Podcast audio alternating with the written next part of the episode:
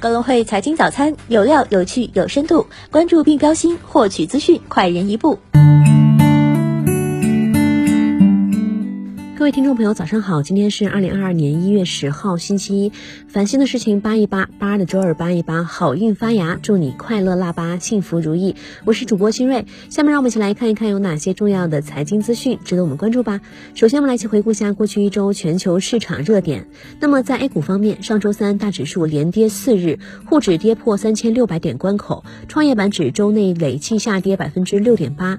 锂电池、光伏、风电、半导体、医药等赛道股大。幅回调，白酒、军工走弱，中药、数字货币、元宇宙等概念轮番拉涨，大基建题材总体走强。成交量方面，四个交易日成交额均突破一万亿元，北上资金上周累计净买入逾六十二亿元。那么在港股方面，新年首周指数先抑后扬，恒指周涨百分之零点四一，国指周跌百分之零点零六，恒生科技指数周跌百分之二点九五。上周水泥、内房、石油板块涨幅居前。上周五，恒指涨百分之一点八二，国指涨百分之二点零一，恒生科技指数涨百分之一点九九。科技股延续反弹，引领大势上扬。基建类股延续涨势，内房股、内银股全天表现强势。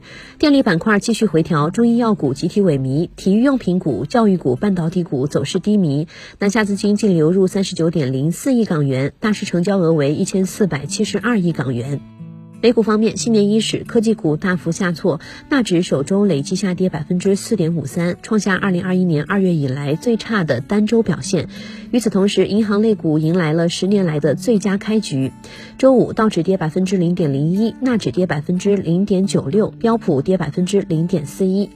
中概股方面，周五明星股涨跌不一，台积电跌百分之三点五五，阿里巴巴涨百分之二点五一，京东涨百分之二点一九，拼多多涨百分之七点二三，网易涨百分之二点五六，百度涨百分之一点七一，蔚来涨百分之零点零三，小鹏跌百分之三点四五，理想涨百分之二点八二，百济神州涨百分之一点八五，贝壳涨百分之十点二五，哔哩哔哩跌百分之一点四六。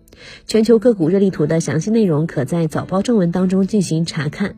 那么我们再来关注一下宏观经济方面的消息。国家发改委表示，二零二一年我国 GDP 连续第二年超过一百万亿元人民币，占世界比重进一步上升，人均 GDP 连续第三年超过一万美元。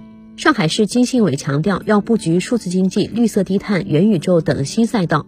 国务院办公厅亦宣布，到二零二五年要基本形成大宗货物及集装箱中长距离运输以铁路、水路为主的发展格局。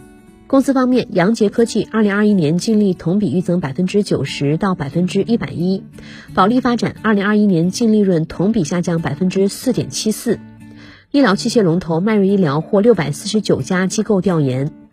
博创科技二零二一年度净利预增百分之六十三点九二到百分之九十七点八三。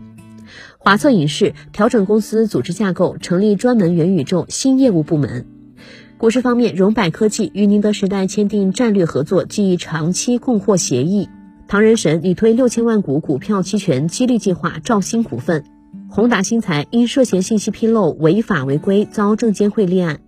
那么今日重要的财经事件有：中国十二月社会融资规模，中国十二月 M 二货币供应年率，美国十一月批发库存月率终值。